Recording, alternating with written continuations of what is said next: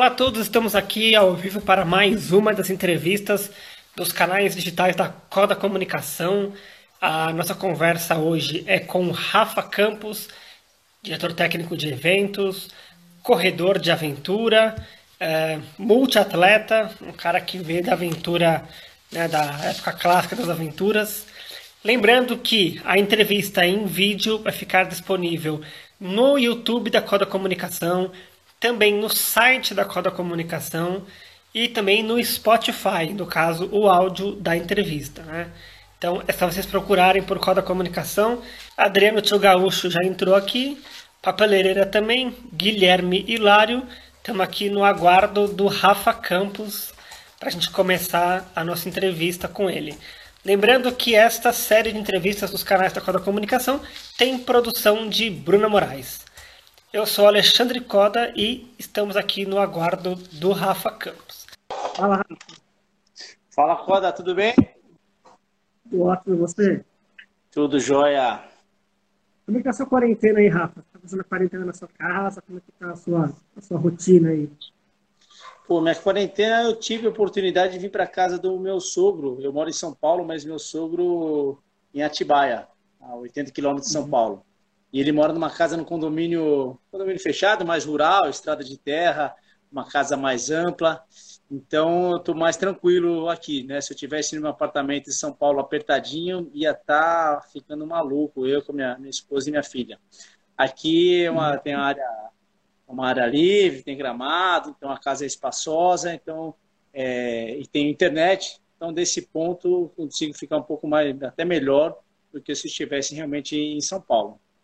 O único problema, grande problema, na verdade, a minha preocupação é econômica, né? O, estado parado e o, o teu trabalho também completamente parado, né? Os eventos todos parados. Então, e você está com, com, a sua filha, com a Manu, né? E ela é bem parceira, pelo que eu acompanho, ela é bem parceira nas aventuras aí, né? Isso, a Manu é parceira, tem o Instagramzinho dela que a gente fez, que é Aventuras da Manu Campos é, tá sem aula, então demanda de atenção, né? Ou minha ou da, ou da mãe, eventualmente da, da avó. Mas a gente tenta com ela, durante a manhã, fazermos algumas tarefas que são da, da escola. Lógico, o horário é mais, é mais flexível, né? Começa mais tarde do que seria na escola. Mas durante a manhã a gente faz atividade da escola e, e depois à tarde dá para fazer alguma atividade física mesmo. Nesse momento, exatamente agora, estão as duas lá fazendo uma participando de uma live de, de, de, de, atividade física lá, fazendo exercício, fazendo funcional em casa, ela e a, e a minha esposa. Mas a mulher parceira, ela gosta de aventura, gosta do ambiente ao livre e, e aí fica estimulando essas coisinhas que dá para fazer em casa, né? Então, pintar a casa, plantar, fazer hortinha, enfim, essas coisas ela está acompanhando. Rafa, a nossa ideia aqui é a gente bater um papo, falar um pouquinho sobre a sua história toda como atleta, como é, organizador, né, parte de, de, organização de eventos, né, da parte técnica. Você uhum. é um cara que pegou o auge das corridas de aventura no Brasil. Ecomotion, é, Expedição Mata Atlântica. Você, como você lembra das corridas de aventura, como elas eram no passado e como elas estão hoje? Bom, realmente, no Brasil, a corrida de aventura começou em 1998, foi a primeira prova, a Expedição Mata Atlântica. Foi uma prova de três dias, né? Quando começou no Brasil, as provas eram expedicionárias, já eram prova de três, quatro, cinco dias. Não tinha essas provas de tamanhos pequenos, menores, que tem hoje em dia, que são provas de quatro, cinco horas. É, em 98 eu não participei, minha primeira foi em 99. E ali de 99 até 2004, 2004 né, foram cinco anos que teve um crescimento vertiginoso. Né? Muitas é, equipes foram surgindo, alguns eventos, não tinham tantos eventos, mas foram surgindo e alguns que tinham eram de uma visibilidade muito grande, né? Tinha uma cobertura realmente da, da mídia grande, era realmente uma aventura, uma coisa novidade. É, era uma época em que muitas das tecnologias que nós temos hoje não tínhamos na, na época, então tornava aquilo realmente uma aventura mais, mais selvagem, realmente mais, mais difícil. Né? Por exemplo, não tinha rastreadores, GPS, Google Earth, então muita coisa era diferente, então era realmente algo é, mais aventureiro do que é hoje por conta de toda a tecnologia que, que nós temos. E as corridas foram crescendo em 2004, eu diria que na, ali entre 2004 até 2009, 2010 foi, foi o ápice, né? Foi o momento em que tiveram várias provas, várias equipes, provas expedicionárias, provas de alguns dias, de, provas também de horas, quatro, cinco horas no, no Brasil. E a partir de 2010 começou um, um declínio, né? Uma diminuição da, das provas. É, diria que há três anos atrás quase que morreu, mas aí ela deu uma estabilizadinha e voltou e hoje elas continuam no, no, numa linha ali contínua número de equipes que tem realmente é muito menor do que já tivemos anteriormente. É, e muitas pessoas é, que fizeram naquela época, né, nessa primeira década, de 2000 a 2010, é, pararam ou passaram a fazer outros tipos de, de competições. E aí um dos motivos pelos quais, alguns dos motivos que eu vejo pelos quais ela diminuiu bastante, assim, esse ápice que teve caiu, é, primeiro, por conta da complexidade, que são as corridas de aventura, complexidade para atleta, complexidade para as equipes, complexidade para o organizador e complexidade para a cobertura também, né? Tem que ter um, um, um círculo de, de, atletas, organizadores e, e, a cobertura e a mídia e a divulgação, a comunicação que se faz desses eventos. E para todos é, é, bem, era e é bem complexo comparado com algumas coisas que, algumas outras provas que existem hoje em dia que ficaram estão em crescimento. Né? Por exemplo, o Trail Run. O Trail Run começou a vai, um crescimento mesmo aí de uns 10 anos para cá. E que são provas que, para o participante, para os organizadores e para quem faz a cobertura toda, é, é, menos complexa do que uma corrida de aventura. Então, com isso, acho que deu uma, uma roubada né, é, das corridas de aventura. E não é a mesma experiência. Eu já participei muitas coisas de aventura, algumas de trail e algumas de mountain bike. Não é a mesma experiência. Correr de aventura expedicionária realmente é, é, é único, né? Mas é, é, um, é, um, é um tripé que é difícil de se manter, de se sustentar por causa da complexidade. Por isso que eu acho que está nesse momento mais baixo. Mas eu vejo uma, até uma tendência, uma chance de aumentar, tendo em vista que o ano passado teve novamente o Eco Challenge, só que o Tico Challenge que teve ele foi praticamente sigilo, ninguém soube o que aconteceu, ninguém sabe bem as equipes que foram. Ele foi gravado para se tornar um reality show. É, a Amazon Prime é quem, quem produziu ele. O próprio Mark Brunet quem produziu. E quando isso vier realmente para o ar, quando for, for, for veiculado aí na Amazon Prime, é, eu acredito que isso vai dar uma, uma, uma, grande elevada nas corridas de aventura. Espero eu, né? Sim. De repente, essa é uma, uma saída, um caminho para as de aventura serem midiáticas, né? estarem na mídia. É, de repente, virar um reality show em formato diferente do que a gente está acostumado de assistir na televisão é, para com esporte convencional. É, é, eu acredito que sim, né? Quando a Corrida de Aventura cresceu, quem ajudou a divulgar muito era justamente o Eco Challenge, né? O Eco Challenge que a gente via primeiro no, na Discovery Channel, depois na AXN, mas eram realmente reality shows é, que pegavam-se algumas equipes que acompanhavam elas.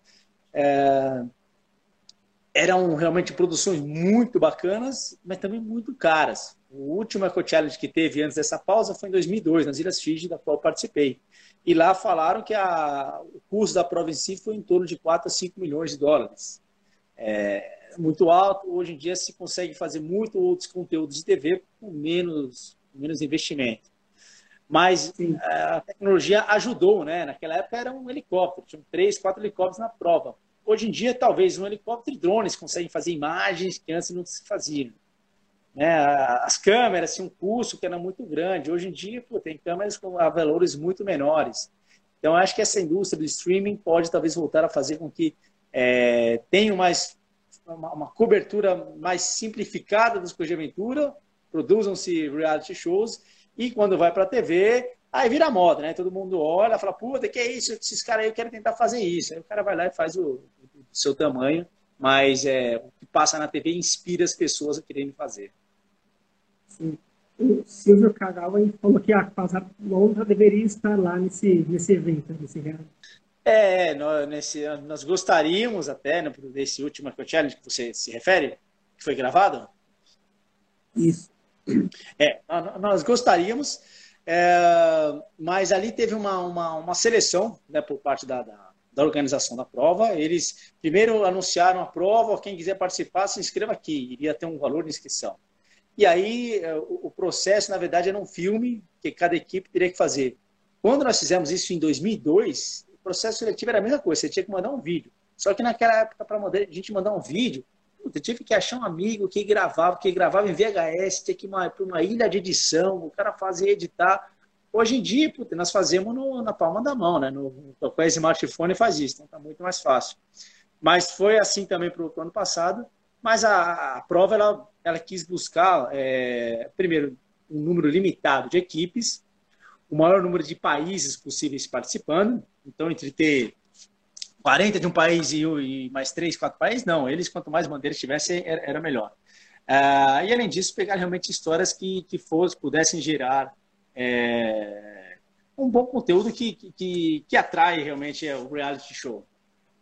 E aí, por conta disso, tinham bastante equipes brasileiras e duas que foram, foram escolhidas. A nossa não, não foi. A nossa tinha um histórico bacana, né? Fomos, é, o nosso resultado foi a melhor equipe latino-americana em 2002 na prova, melhor resultado da equipe brasileira, mas não fomos chamados. As outras duas que foram também tinham, tiveram os seus méritos, os seus propósitos. Né? Uma que foi escolhida foi a Atena, quase com a mesma formação de 2002, então uma equipe formada só por, só por, não, por três mulheres e um homem, puta, já é um grande apelo, né? É, e todas elas, hoje, cada uma das mulheres, das meninas da Pená, vivendo num país diferente, se reunirem novamente para fazer o Eco Challenge, então realmente tinha um apelo muito bacana, não tinha por que elas não participarem. E teve outra equipe é, brasileira, brasileira com espanhola, mas escolher brasileira, que são os Calunga, é, hoje usam esse nome, mas que também é uma equipe muito forte, muito bem ranqueada, é, se juntaram com, com gringos é, e foram lá realmente para disputar e disputaram bem a prova. E aí, por conta disso, a gente acabou, infelizmente, ficando de fora, mas se tiver outra edição, a gente tenta novamente. Azarloutra, Oscalu, Gatená, esses nomes trazem boas memórias, né? sim, sim, sim, né? Naquela época, hoje, é, era realmente as, as, as, grandes, principais equipes que disputavam. Na verdade, os Calunga e Atena, no 99, 2000, ainda não tinha, 2001 foi quando eles começaram a, a surgir, e, e é legal assim, o surgimento e, e ver a evolução de, de todos. Né? Eu vejo da nossa equipe e também é, deles. A Atena começou com uma brincadeira da, das meninas, vamos formar só meninas, e ninguém dava nada para uma equipe só de mulheres, e era equipe que disputavam pódio e dava pau em muito marmanjo. E os Calunga também eram os, os meninos de Brasília, todos jovens, né? também na época era jovem, mas eles mais jovens ainda, todos moleques, também sem experiência, muita força física, mas que foram puta, evoluindo, evoluindo, e hoje eles têm muita técnica, têm muita força, é, assim como na, na Casa Lontra foram tendo mudanças nas pessoas das equipes, por causa das fases da vida de cada um, mas é, é, eram as grandes equipes e que nós disputamos, fizemos, tivemos muitas disputas ao longo desses últimos 15 anos. Rafa, nas provas de aventura, toda prova de aventura, toda prova outdoor é um perrengue por si só, né? Já começa por aí, tem que gostar do perrengue. Sim. Mas você tem alguma memória de alguma prova que você tenha passado sufoco, muito sufoco, além do, do planejado, ou alguma, algum desentendimento com a equipe que, de repente, é acentuado pela falta de sono, falta de, de, comida, enfim, algum caso nessa, nessa, nessa linha? Putz, vários, vários. Nas provas grandes, nas provas expedicionárias, é, isso tiver, tiveram vários casos, né? É, de situações assim de, de muito sufoco, por exemplo, é, numa prova na um mundial da Suécia e, e Noruega, Suécia e Noruega. Era uma prova completamente fria, 800 quilômetros de, de prova, é, em que um dos trechos era nós é, caminharmos em, em, geleiras e fazermos longa travessia, assim, um trekking com mais de, de 20 quilômetros nos gelos, atravessando gretas, em trechos nublados, e que a gente não tem, não tinha grande experiência, né? Digo que até hoje eu tenho um pouquinho de experiência, mas, por exemplo, andar com crampon, crampon, piqueta, encordado, né? É uma questão de segurança para a equipe não cair na, nas gretas. A gente não tem nem onde treinar. Eu lembro que para me preparar para isso, eu fui chamar a Helena Coelho, né? A esposa do, do Paulo Coelho, que tinha experiência no Everest. Ela foi me ensinar isso na, num gramado lá na USP. E aí, quando eu fui realmente para a prova, a gente foi fazer isso na, na, na geleira de, de verdade, com gretas de verdade, que a gente tinha, fendas com, com, você não via o fundo delas, e ali realmente a tua vida dependia do, do outro. E aí, nessa prova gelada mesmo, um grande perrengue foi numa noite que nós tivemos uma canoagem no rio de degelo, então água aí na casa dos 6 a 8 graus, só colocar a mão era muito gelada, e que um dos caiaques acabou virando. Não foi o meu, foi o outro caiaque. É, mas que quando virou, puta, foi um desespero, né? Primeiro conseguir resgatar eles da, água gelada, com medo de virem a não conseguir resgatar, ter hipotermia, e depois tentar ver se nós iríamos conseguir estabilizar o frio que foi de, de, de virar naquela água. E aí a Marina que virou, putz, voltou pro caiaque, mas não queria continuar remando, queria parar de qualquer jeito, porque aquele, aquele frio, né? E no meio da madrugada, assim, só vai amanhecer dali a 5, 6 horas. É, não queria continuar, então deu um piti ali, puta, não tinha o que fazer a não ser tentar voltar a remar, porque era a única forma de se manter sem atividade e começar a, a se aquecer. Ficar parado, a gente ia realmente congelar. E, e, e a única solução era voltar a remar naquela água fria mesmo. Então, foi, um dos momentos que a gente falou, putz, será que eu vou amanhecer? Será que eu vou sair no, no dia seguinte ou vai dar algum problema se a gente virar de novo, o que, que vai acontecer? É, é, essa foi uma das, da, das situações. É, ainda nessa prova, teve, nessa não, com relação a desentendimento, lá nas Ilhas Fiji, nós tivemos um grande desentendimento da equipe, um mal entendido, onde eu e a Marina estamos andando um pouco mais à frente, o Vitão com o Fabrício andando um pouco mais atrás, um trecho de rio, caminhando dentro do rio. Então, um tinha mais dificuldade, ficava mais para trás. Eu navegando, fiquei indo para frente. É sempre à frente e olhando, porque às vezes tem que parar, olhar o mapa, tem essa tendência de ir na frente, porque quando eu tenho que parar, é, se a equipe está vindo, acaba encostando em mim. E aí, numa dessas, a gente parou para trás, não nos vimos, paramos, esperamos, passou 5 minutos, 10 minutos, nada, 15 minutos, nada, puta, começou a bater o desespero, o que aconteceu? Começamos a voltar no sentido contrário, e aí, uns 20 minutos depois, nós nos encontramos. E aí, a Marina começou a gritar com os caras, falou assim, mas vocês estão andando devagar, não estão andando direito, estamos esperando vocês faz 15, 20 minutos. E, na verdade, teve uma, um, cruza, um, um entroncamento de rio, um trecho atrás, que eles ficaram na dúvida para onde ir, não sabiam para onde ir, ficaram esperando a gente também, ficaram gritando pela gente. E aí, putz, eles chegaram, ouviram porrada da, da Marina, eles também começaram a falar, puta, mas vocês não esperam a gente, puta desunião, a equipe não pode se separar, como é que vocês vão na frente, não espera a gente, a gente não sabia para onde ir, se vem para o lado errado. E aí o clima esquentou, e um começou a xingar o outro, até que um falou assim, não, eu não vou sair do, do Brasil para vir aqui para ficar ouvindo desaforo de menina, não. Faz o seguinte, próxima área de transição, a gente vai parar a prova. Por mim, parar por aqui, vou voltar lá, porque eu tenho minha família lá, tenho meus negócios lá, não posso... É... Não larguei tudo para ficar ouvindo menina ficar falando besteira pra cima de mim. Aí o clima azedou, né? Aí, puta merda, parar a prova assim, por desentendimento da equipe, isso é. A gente sabe que, que acontece, mas é meio que inaceitável, né? É morrer de vergonha isso acontecer. E aí, clima azedou, a gente continuou caminhando, caminhando, caminhando. Quando chegamos na próxima PC, demorou umas 5, 6 horas. Aí, quando chegamos lá, quem falou que ia parar, foi assim, perguntou o PC, e aí, é, para parar como é que faz? Ah, não, só na área de transição que dá. E a área de transição, putz, vamos chegar no outro dia. Aí continuamos caminhando, caminhando, passou uma noite, amanheceu, dia seguinte, chegamos na área de transição, e aí meio que já tinha esfriado, mas não sabia se tinha mudado de decisão ou não, né? O Fabrício vai parar. Aí começamos a fazer a transição, como se nada tivesse acontecido.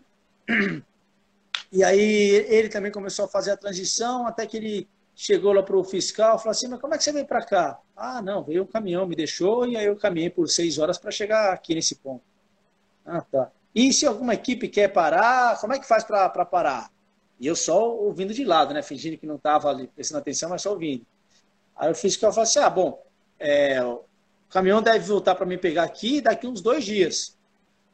É, porque aqui é um local bem, bem é, é, afastado.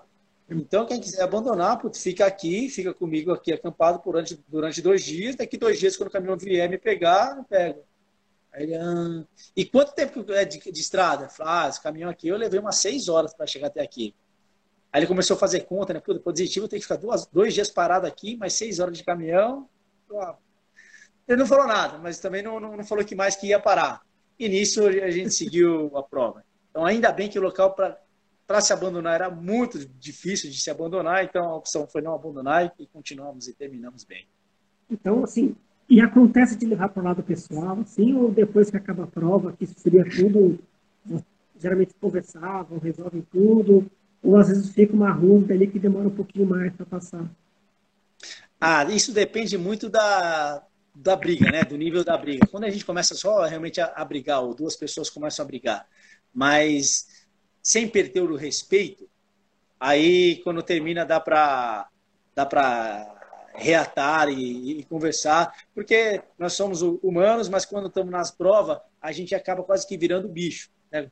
É normal, nós privados de sono, nos alimentando mal, convivendo 24 horas sem parar com a mesma pessoa, assim, ouvindo a voz dela, é, sem tomar banho, ouvindo, sentindo aquele cheiro ruim o tempo todo, a gente vai virando bicho.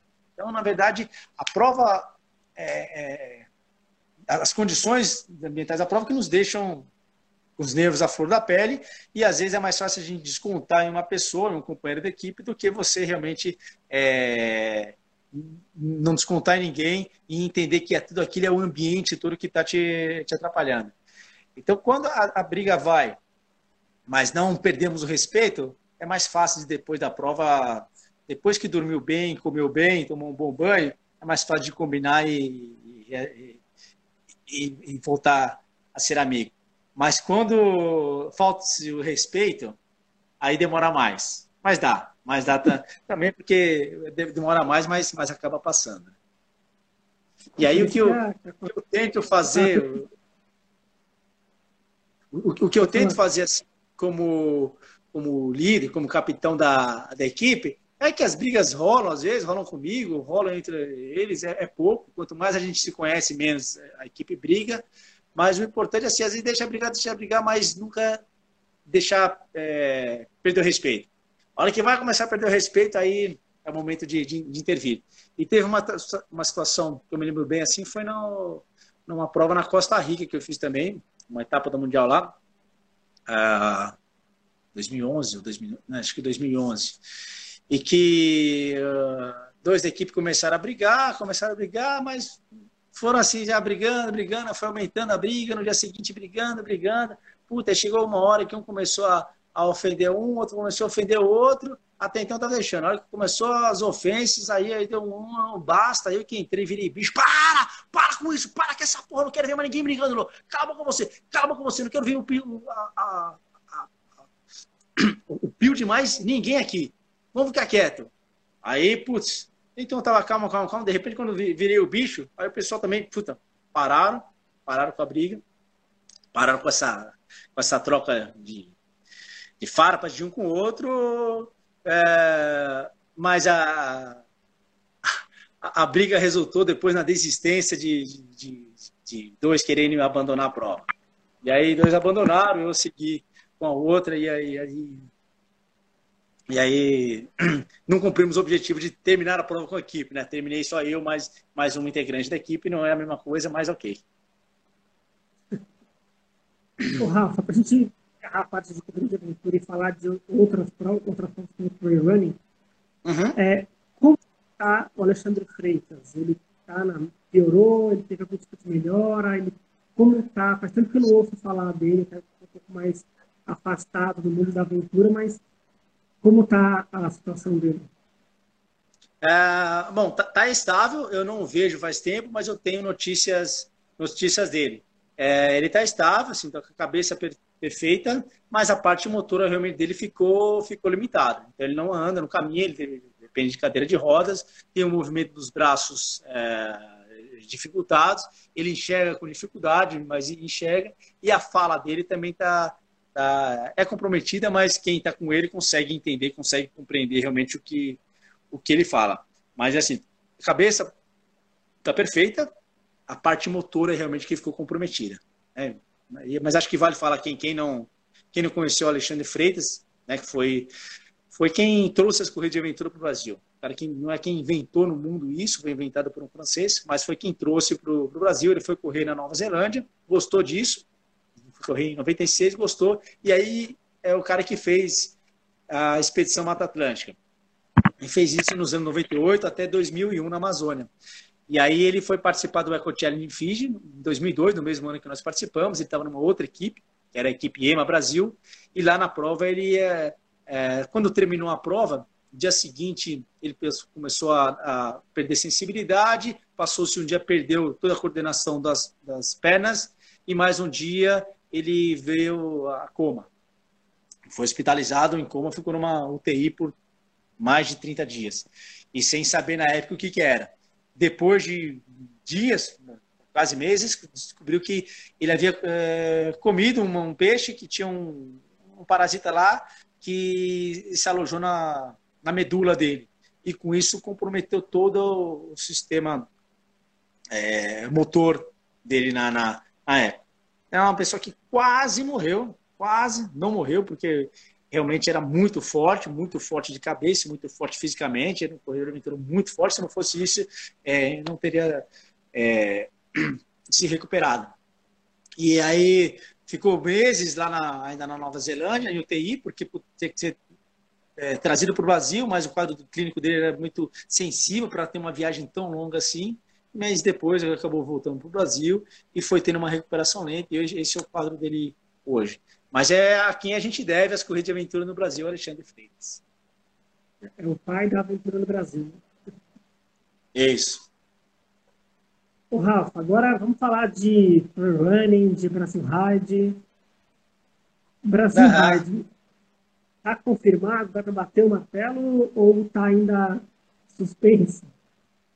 O Brasil Ride da Bahia está tá confirmado. Né? O Brasil Rally assim, uhum. começou há 10 anos atrás como uma ultramaratona de mountain bike na Bahia. Uma prova com sete, sete etapas, sete dias de, de mountain bike. Depois que, que, que teve essa prova e começou a crescer, começaram a surgir também outras provas menores dentro do guarda-chuva Brasil Ride. Então tem o Festival Brasil Ride, que acontece em Botucatu, uma prova de sete dias, há sete anos, esse vai para o sétimo ano, mas são três dias de prova.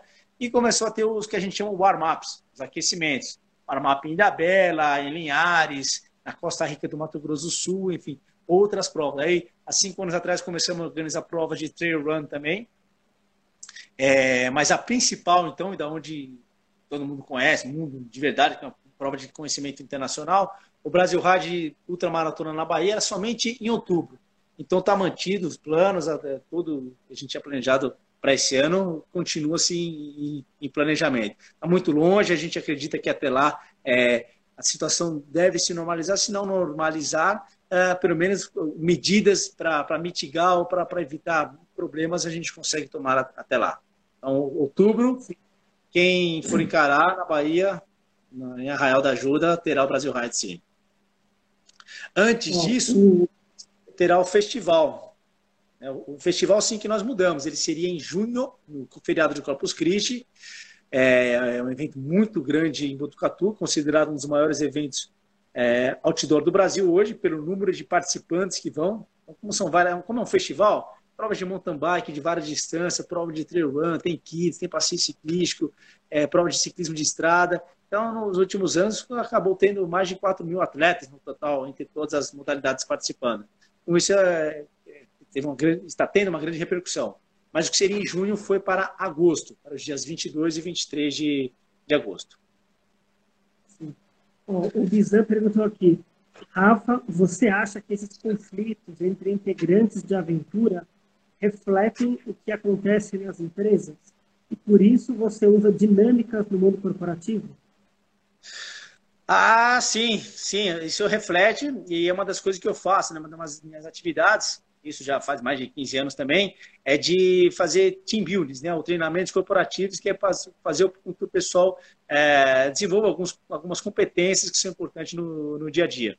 E como, é que, como que eu faço isso? Né? É colocar o pessoal fora da zona de conforto, para fazerem atividades às quais não estão acostumadas, para ali verem como é que eles se comportam e verem quais são as atitudes que têm que ser é, reforçadas para que, quando o pessoal estiver no ambiente de trabalho, tenha esse mesmo tipo de, tem a atitude desejada.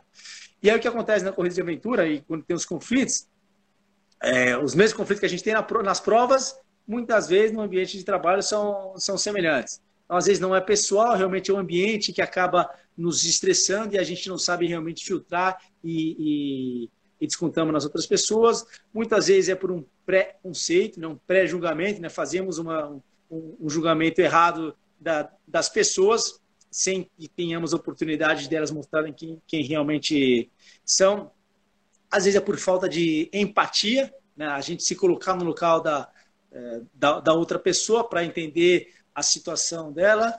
Às vezes é pelo tipo de a forma de comunicação, né? Cada pessoa tem uma característica, uma forma de se comunicar com, com as demais, e às vezes uma não bate com a outra, e quando não se entendem, é, fica difícil. Então é, é normal que as pessoas que não se conhecem bem, quando no ambiente de, de estressão, de estresse, ou fora da sua zona de conforto, ambiente de, de pressão, que venham a ter conflitos. É, então, por isso que é importante uma, uma, é, um dos treinamentos que nós fazemos para as empresas é justamente fortalecer o elo entre as pessoas. Porque a partir do momento que as pessoas passam a se conhecer melhor, passam, se conhecer de, de verdade, conhecer na, na, sua, na sua base, né? Aí passam também a se, a se respeitar mais, a entenderem mais e com isso terem mais é, é, produtividade. Evitam os conflitos e aumenta a, a produtividade. O trail run lá tem várias provas como o KPR. Você, como diretor técnico, tem que ajudar na marcação da prova, conferir se a marcação está perfeita, é, saber se todo mundo, todo mundo chegou ali, né, como deveria ter chegado. É, uhum. E eu lembro de uma fala uma vez no congresso técnico você falou assim: na dúvida, sigam a placa e não o staff. É mais ou menos por aí, né? A placa dificilmente vai estar indicando para o lugar errado. O staff tem uma chance maior de errar. É, é, é, exatamente, porque errar é humano, né? É, nas provas de trail run que eu, que eu dirijo, primeira coisa é que eu, eu, eu faço questão de eu fazer todo o percurso antes, porque enquanto eu faço o percurso, eu fico também avaliando o grau de dificuldade da prova, quais são os riscos envolvidos, quais são as formas de acessar as pessoas é, para um eventual resgate, as necessidades de, de ponto de apoio ou não, onde a necessidade de staff por segurança ou por por sinalização do, do percurso. Então, é, um princípio meu é fazer sempre o, todo o percurso. É, eu também gosto de, não dá para marcar todo o percurso, mas participar da marcação, né? Ou organizar quem marca e como marca, pensando sempre na cabeça do, do, do atleta. E é, quando eu faço todo o percurso, consigo verificar quais são os locais que podem vir a dar problemas, seja de marcação, seja de sinalização. E aí a gente tem que pensar em tudo, né? Desde, desde alguém é, vir e tirar a marcação propositalmente, uma criança chegar lá e realmente tirar ou, ou mudar. Então, na hora de desenhar o percurso e pensar na marcação, tem que pensar sempre nisso. Então, eu tomo muito cuidado em exigir assim, sempre backup, backup, backup e colocar os staffs onde é necessário, tanto para ajudar a sinalizar, quanto realmente para comunicação, para uma eventual ajuda ou, ou resgate. Mas como o staff muitas vezes pode errar, ou pode deixar o abandonar o local, de repente cai uma tempestade, muito frio, não está preparado, ele sai dali, ou teve uma diarreia e saiu, enfim, podemos pensar que o staff pode não estar. Então a marcação, eu gosto de me certificar que ela está lá com placas e, e, e com fitas. O staff está para ajudar, mas principalmente onde pode ter dúvidas, é, eu oriento o pessoal principalmente a, a seguir as placas, né? Mas quando eu oriento isso é porque realmente eu estive pessoalmente ou tem gente da nossa equipe que é de extrema confiança que eu sei que a placa realmente está no, no, no local. E às vezes para checar isso, é o fulano que foi, foi montar, foi marcar tal trecho. E tem um trecho de visão de prova ou sinalização. Além de sinalizar, ele tira a foto para mandar a foto para a gente ter certeza realmente que, que estava lá. Né? Sim. Uh, e você como é a sua preparação antes de organizar uma, antes de uma prova que você é diretor técnico, né? Quanto tempo antes começa para você a prova e quanto tempo depois termina? A prova ela começa, de, depende da distância, mas começa meses antes, né? Desde começar a levantar o, o percurso, uh, ver as opções de, de rota, e aí ter as devidas autorizações para se passar no, nos locais e chegar na, na distância exata. Então, é um trabalho de, de meses. Né? E, também não, não dá para fazer numa tacada só. Então, é local que envolve viagem, então sai de São Paulo, vai para o local, passa lá alguns dias, volta, dali um mês, volta para lá. Então, são meses que, que envolvem trabalho de campo, trabalho de, de planejamento, trabalho no, no computador. É, o de campo é a parte mais legal, mas é, é, é, é o, é o, menor do tempo de energia destinado, né? Realmente é muito planejamento. E aí, integral, assim, na prova mesmo, na semana que antecede, aí realmente é dedicação full time, né? É o tempo todo realmente em revendo percurso, é, quer dizer, já foi planejado as equipes, quem que vai marcar, quem que vai sinalizar, quem que, é, quem que vai montar a arena, reconhecimento do pessoal de, de resgate, é, treinar aqueles staffs que vão só para o pro dia da prova. Então tem um staff que vai ficar na sinalização, mas ele não vai sozinho lá, né? Antes, realmente, eu, eu pessoalmente gosto de conversar, e treinar eles, para ter certeza disso. Então, quando está chegando a prova, aquela semana que antecede é dedicação exclusiva, e aí umas 16, 18, 20 horas por dia, realmente, na, na, nessa véspera de prova. E quando que ela termina, o pós é mais fácil, né? Aí acaba sendo uns três a quatro dias, realmente, que é para é, limpar, remover toda a marcação, checar se não ficou nenhum tipo de, de sujeira, seja de marcação, seja deixada por atletas, é, todas as propriedades particulares para qual pedimos autorização, temos que também voltar lá para agradecer, para verificar se não, não teve nada, de, de, nenhum problema, ou nada fora do que foi combinado. Então, terminada a prova, tem mais uns quatro, cinco dias é, pós-prova dedicado para isso. Sim. Rafa, você como atleta participou de duas grandes provas aí, né? Provas famosas aí na América do Sul. O Cruce e a Origem. Como é que você compara as duas, assim, de pontos assim, positivos ou pontos que podem melhorar? Como você se sente melhor em cada uma das provas? Como é que você compara essas duas provas famosas aí? É, são duas provas de, de, de etapas, né, de 100 quilômetros, realizadas, feitas ao longo de três dias. O curso eu participei por dois anos, 2011 e 2013, se não me engano. E o Origem eu participei das cinco edições que, que tiveram. É, primeiro assim, provas em etapas, quando a gente fala 100 km, parece que puta, é absurdo, não dá para correr 100 km. Mas 100 km em três dias, dá uns 30 por dia, 30 e pouco. Ainda assim é muito. Mas com treino, com preparação, dá para as pessoas realmente fazerem.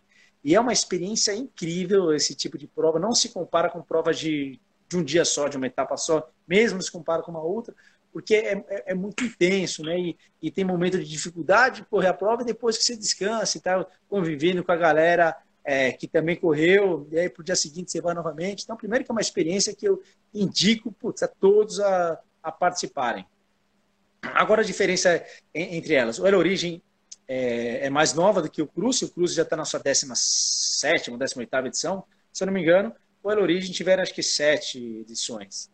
É, então a Cruze realmente é mais tradicional, o Cruze é uma distância única de 100 quilômetros, inicialmente eram só em duplas, mais de uns 7, 6, 7 anos para cá passou-se a ter a, oportunidade, a opção também de fazer em solo.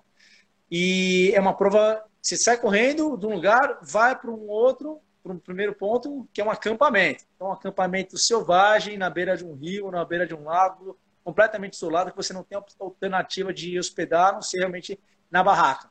Nos primórdios, nós levávamos as barracas, nós montávamos a própria barraca.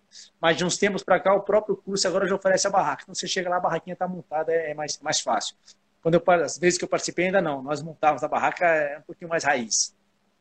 Mas é, ficamos convivendo no acampamento e como um acampamento, né? Então, comendo num, num, num, numa tenda grande, numa espécie de um, de um bandejão, um banheiro químico, é, se lavar, tomar banho no, no, rio, no lago. É uma experiência muito bacana do, do cruze. O El Origem, a grande diferença do El Origem, é para pegar quem não gosta é, ou não se adapta tão fácil à barraca. O El Origem, ele, ele tem a opção tinha opção de barraca e opção de hospedagem. Aí nos últimos dois anos não tinha nem opção de barraca, realmente era só hospedagem. Isso, Cruz é mais raiz e Olho Origem não tão raiz, para quem não gosta de, de, de, barraca, e acaba acabar ficando então numa, num hotel. É, o Cruze tem um número bem maior de participantes, de atletas, por um lado é legal você ver aquela galera largando, né? aquela galera no acampamento, mas por um outro lado, quando você tem muita gente, você não, você não pode ter muitas trilhas estreitas, isso é uma regra de organizador, estreitas no começo da prova, né? que a pessoa, o pessoal tem que se dispersar. É, e também para controlar fica mais difícil. Então, o Cruz tem, acabou tendo um pouquinho mais de estradas do que o El Origem. O El Origem, eu participei, o percurso era 95% de trilha, de single track. Como tem um, uma, uma, quantidade menor de, de atletas, então para controlar, para coordenar era mais fácil do que o, do que o Crucis do ponto de vista do, do organizador. Então gostei muito da origem porque tinha mais, é, muito mais trilhas do que, do que estradas. Mas o Aero Origem tem mais conforto que você chega e dorme num, num hotel. O Crucis não, é raiz, você fica no acampamento com a galera. As, são, as duas principais diferenças são, eu diria que são essas. Ah, não. O El Origem é. Ah, só o El Origem tem as opções de distâncias menores. Desculpa, não vi, Repete por O El Origem, ele também teve uma sacada comercial de dar opções de distâncias menores. Além dos 100 km, tem a opção de 60 e a opção de 30 km. Então, eu tive amigos que nunca tinham participado de um trail e foram fazer Belo Origem, três dias de prova, mais de 30 quilômetros. Cada dia eram 10 quilômetros e os caras ficaram maravilhados mas então é permitir que pessoas que nunca participaram participar, porque as distâncias menores acabam assustando menos quem não tem experiência, quem já não corre há muito tempo, quem não tem um preparo adequado ainda. E essas pessoas podem virar corredores das, das distâncias maiores futuramente, né? Se elas assim, realmente se empolgarem com a distância pequena e treinarem para isso. Sim, sim, sim, claro, claro, né? Pode. E também tamanho de prova, aí é gosto de cada um, né? Eu conheço atletas que correm há mais de 20, 30 anos, mas que não gostam de provas que é mais, com mais do que 40 quilômetros, com mais do que 50 quilômetros. Já outros não, começaram a correr 3, 4 anos, fizeram 40, já quer fazer 70, quer fazer 100. Aí é, é, realmente é gosto de, de cada um. O legal é realmente cada um experimentar os seus tamanhos de diferentes de prova para ver qual que, que gosta mais. Não necessariamente quanto maior a prova, maior o desafio. Às vezes tem provas menores com, com uma, uma característica técnica maior do que uma prova de 100 km, mas que é toda feita em estradas. A Flávia Matuca perguntou: essas provas são individuais ou em equipe? Tem as duas opções, né? É, o, o El Origem e como Cruze tem as duas opções, é ou individual ou uma equipe, é dupla, né? Dupla eu não diria que é uma equipe ainda, é, equipe, quando junta três, quatro pessoas, é uma confusão mesmo, e a confusão é boa porque a gente aprende muito a lidar com as pessoas. Mas o Cruz e a Origem são solo ou em dupla, mas eu particularmente é, gosto muito da, da, questão de correr em dupla, correr com mais pessoas, porque tem uma troca, tem um crescimento pós-prova maior, um crescimento pessoal de, de, de, de, passar o perrengue junto com, com outras pessoas, passar perrengue, passar frustração, mas também passar alegria, dividir momentos bons com outras pessoas. Então, eu sempre prefiro fazer isso em, em duplas. O Felipe Campelo falou que o camping é top e a comida também nessas provas. O Campelo.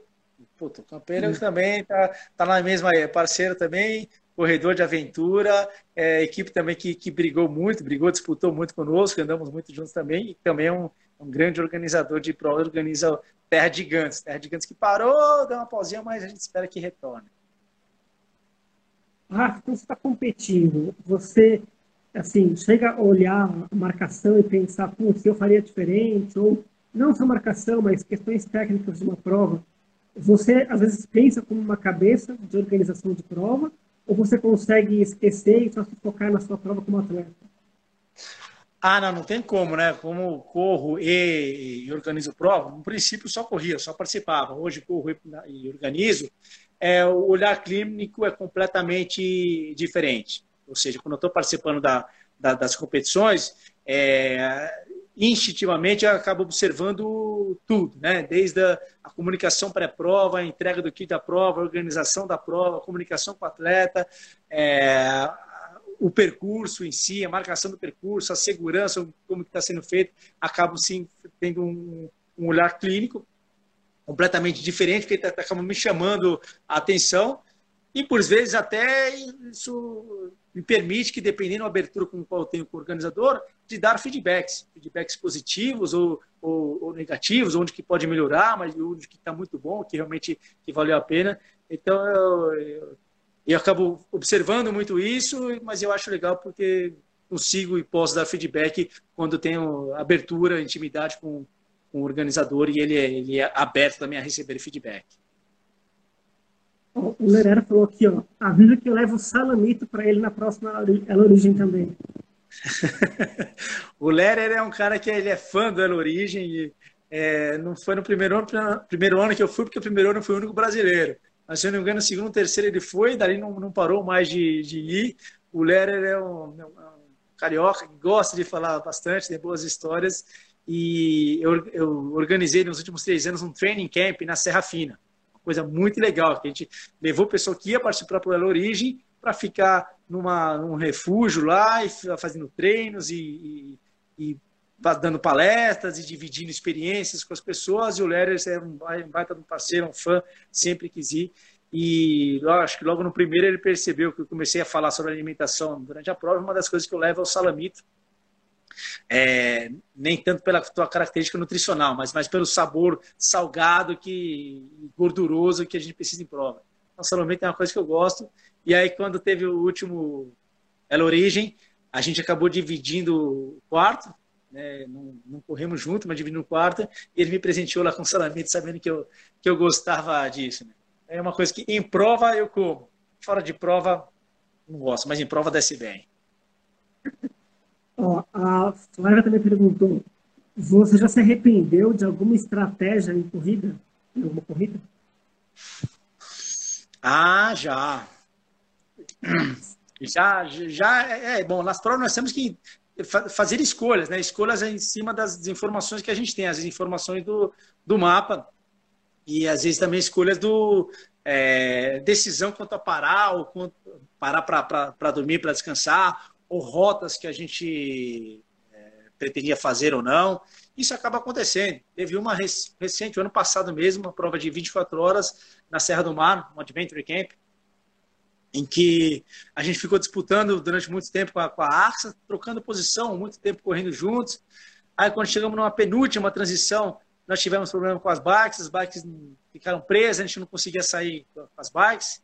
É, é uma, era uma equipe sem, é uma prova sem apoio e a bike a gente deixou um cadeado e aí um dos cadeados travou e aí com isso a Axa foi embora. E aí a gente estava meio que no segundo lugar, conformado, e aí conseguimos diminuir essa distância, colar neles novamente e no final tinha um trecho de, de trekking, mas que tinham alças para ir por dois lugares. E eu comecei por um lado e aí um outro cara daqui falou, não, não, por aí não, vamos por aqui, por esse lado aqui, é mais curto. Falei, putz, é mais curto, mas é mais é mais técnico, é mais difícil, talvez. Não, não, mas é mais curto. Eu falei, tá, tá bom, vamos por lá. Era meio que pelo mapa a gente não tinha tanta informação, vai por um ou vai o outro. E acabei indo por onde o outro parceiro da equipe indicou, e a Axa que a gente estava disputando foi para o local original que eu pensei. E como era um loop, a gente iria se cruzar em um determinado momento. Mas a gente acabou optando por um percurso, a outra equipe foi pelo outro e a outra equipe estava certa caminho que a gente foi mais curto, mas mais difícil. Nem sempre o caminho mais curto é o mais fácil, é o mais rápido. O caminho que foi era mais difícil, então, é, com isso acabamos perdendo três, três, três minutos, assim, uma prova de, não deu 24 horas, deu umas 18, 19 horas, mas uma prova tão longa, a diferença do primeiro colocado para nós acabou sendo de apenas três minutos. Então, isso, putz, a gente não fica tão feliz, mas faz, faz, faz parte. A gente está quase acabando aqui, Rafa. Tem 10 uhum. minutos, pouco menos aqui. Rapidamente, eu ouvi na sua live do Coletivo Outdoor com o Solano de uma história curiosa sua e do Mário Roma da Brasil Ride. Você, como navegador né, experiente da, da equipe Pazar Lontra, você se perdeu com o Mário Roma, né? Com o GPS e tudo. Rapidamente, o que cai. Foi, foi consegui me perder com o Mário, a gente não se conhecia tanto ainda, a gente conhecia há um ano e pouco. Levant, é, levantando, não, né? Alguém já tinha feito o percurso de, de moto, tinha passado para o Mário, e ele, vamos fazer esse, esse percurso. Só que assim, não tinha nenhum mapa com um, um, percurso traçado. Era, vamos confiar fielmente no GPS. E assim, eu com mapa me garanto muito mais do que com GPS. Isso até, até hoje. Eu prefiro ter um mapa e ter uma rota, um percurso para onde eu quero ir, do que ter um GPS. Um fato é que fomos na confiança e era um percurso de mais de 100 km, 140 km. Quando deu uns 80 km, o GPS deu um pau, travou. É, tinha uma linha reta até o local de chegada somente. E a gente não tinha mapa e estava realmente no meio do sertão, isolados. E aí, quando chegaram as bifurcações, começou a ter, virar loteria, para onde vamos? E a, aventura, puta, vamos para a direção geral, que é mais ou menos para lá. Mas estava muito longe e acabamos chegando numa, numa cidade sem saída, digamos assim. Um vilarejozinho, no meio do nada, isolado, perto de uma montanha onde não tinha mais para onde ir. Então a gente acabou realmente é, se perdendo, não conseguimos terminar o percurso nesse dia, tivemos que chamar um. pedir apoio ali nas casas, ficamos, pedimos abrigo, comida na casa para ficar ali, para que pudéssemos, na madrugada seguinte, sermos resgatados é, por ali. E aí esse foi o momento que a gente se perdeu, mas putz, se tivesse com o mapa, tinha como voltar atrás. Sem mapa, porra, aí é loteria, né? Mas é bom que tem história para contar, né, Rafa? Sim, sim, boas histórias. E é, e é no perrengue que a gente acaba é, aprendendo, acaba também é, reforçando os laços de, de amizade, né? Os, os, grandes amigos, as pessoas que a gente realmente confia, confia depois que passa um perrengue. Então, isso que é bom da, das provas e isso que é bom do, dos perrengues. Não, não busco perrengues para conhecer as pessoas, mas quando passa perrengue junto, realmente a gente acaba reforçando ainda mais a, a, o laço de amizade e, e as confianças. Esses que acabam ficando inesquecíveis. Estou vendo aí o Cristiano entrou, já passei perrengue, o Coquinho também entrou, também já passamos perrengue junto. Então são, são pessoas que faz tempo que eu não vejo, mas que confio muito porque é por causa dos perrengues que passamos juntos. Sim. Ah, estamos agora realmente no finalzinho aqui da nossa invitação na live. É, uma hora passa muito rápido. Eu não queria te agradecer de, de antemão por participar da live, né? E parar um pouquinho para conversar com a gente aqui.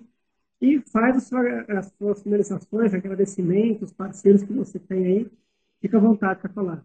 Ah, tá. Bom, é, é, quem eu agradeço mesmo, até que foi o assunto disso aqui, são as pessoas com, com quem eu, eu eu trabalhei, eu me diverti, eu competi, eu treinei ao longo desses 20 anos. Foi através do esporte que eu conheci muitas pessoas, é, meus grandes amigos foram conhecidos no ambiente esportivo. O ambiente esportivo assim, proporciona que a gente tenha, tenha pessoas com, com, com hábitos saudáveis, né, com, com, com bom caráter. Então, todos eles com quem eu passei, até com quem eu já me desentendi, pouquíssimas pessoas, mas é, são essas que, com as quais eu, eu deixo o meu agradecimento. E, na verdade, eu tento estimular as pessoas, né, e fico realmente cutucando, instigando realmente as pessoas a participarem de esportes ao ar livre, fazerem seus esportes outdoor, e desses que eu gosto, free running, uh, mountain bikes ou corrida de aventura, justamente porque para mim me fez bem, me faz muito bem, e eu acredito que para as pessoas possa também fazer é, é, bem também.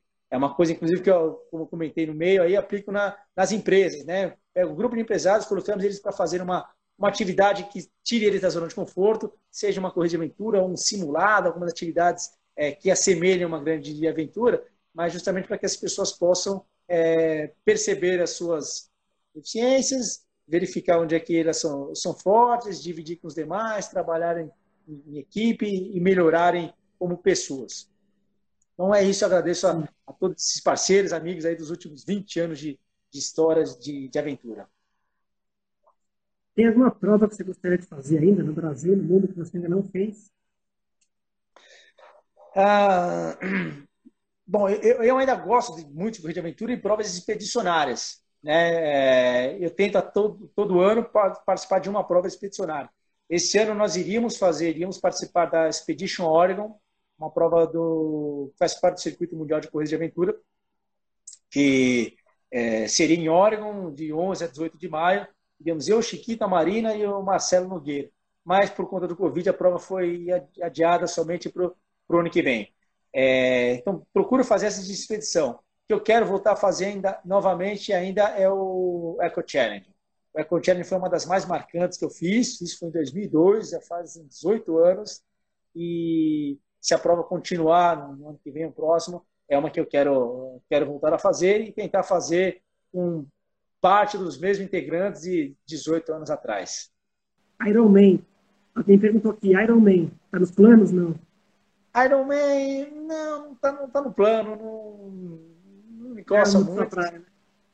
É, é, assim, talvez um dia, quando tiver nada para fazer, fazer um, um Iron Man, é um dia só, é muito previsível, né? Pouca aventura, exige um treino ali muito constante. Putz, para eu que já experimentei aventura, é, é muito mais dinâmico, né? Mas não vejo dificuldades em fazer um Ironman. Dificuldades é fazer com tempo baixo. Ah, não, vamos fazer Ironman para fazer para baixo de 9 horas. Aí realmente é um grande desafio. Mas isso vão deixar, não está nos planos ainda. Uma que gostaria muito de participar é o Brasil Ride. Mas não dá para você é, dirigir e participar, né? Mas assim, pela, pela, pelo grau de, de detalhamento que a gente pensa na prova, pelo coração que, que toda equipe que participa coloca na prova, puta, eu queria um dia ter essa oportunidade de, de participar. Mas isso não, não, não, não tem como. Tá bom. Rafa, muito obrigado mais uma vez pelo seu tempo. Espero que a gente consiga se encontrar em breve pessoalmente quando acabar toda essa loucura da pandemia. Isso, eu que agradeço o convite, Coda, é um grande prazer, gosto realmente de de conversar, principalmente quando sou instigado, sou futigado. É, aí espero mesmo que, pelo menos a partir de julho, talvez agosto, é, as provas comecem a voltar. Vamos talvez tomar, ter que tomar algumas medidas para evitar ah, os contágios. Isso, isso, mas o mundo todo vai ter que, que se adaptar. Mas espero que a partir de julho, agosto, a gente possa ter provas e as pessoas também voltarem a, a curtir a vida ao ar livre, dar uma sua remada, fazer sua trilha, sua pedalada é, com segurança. Tá bom. Valeu, Rafa. Abração. Valeu, obrigado. Um grande abraço, Codá. Até a próxima. Bom, essa foi a entrevista com Rafael Campos. E lembrando que as entrevistas ficam disponíveis no YouTube da Coda Comunicação, no site da Coda Comunicação, e também no Spotify. Essas entrevistas têm produção de Bruno Moraes. Espero, você, espero vocês até a próxima semana com mais convidados. Um grande abraço e até o próximo vídeo.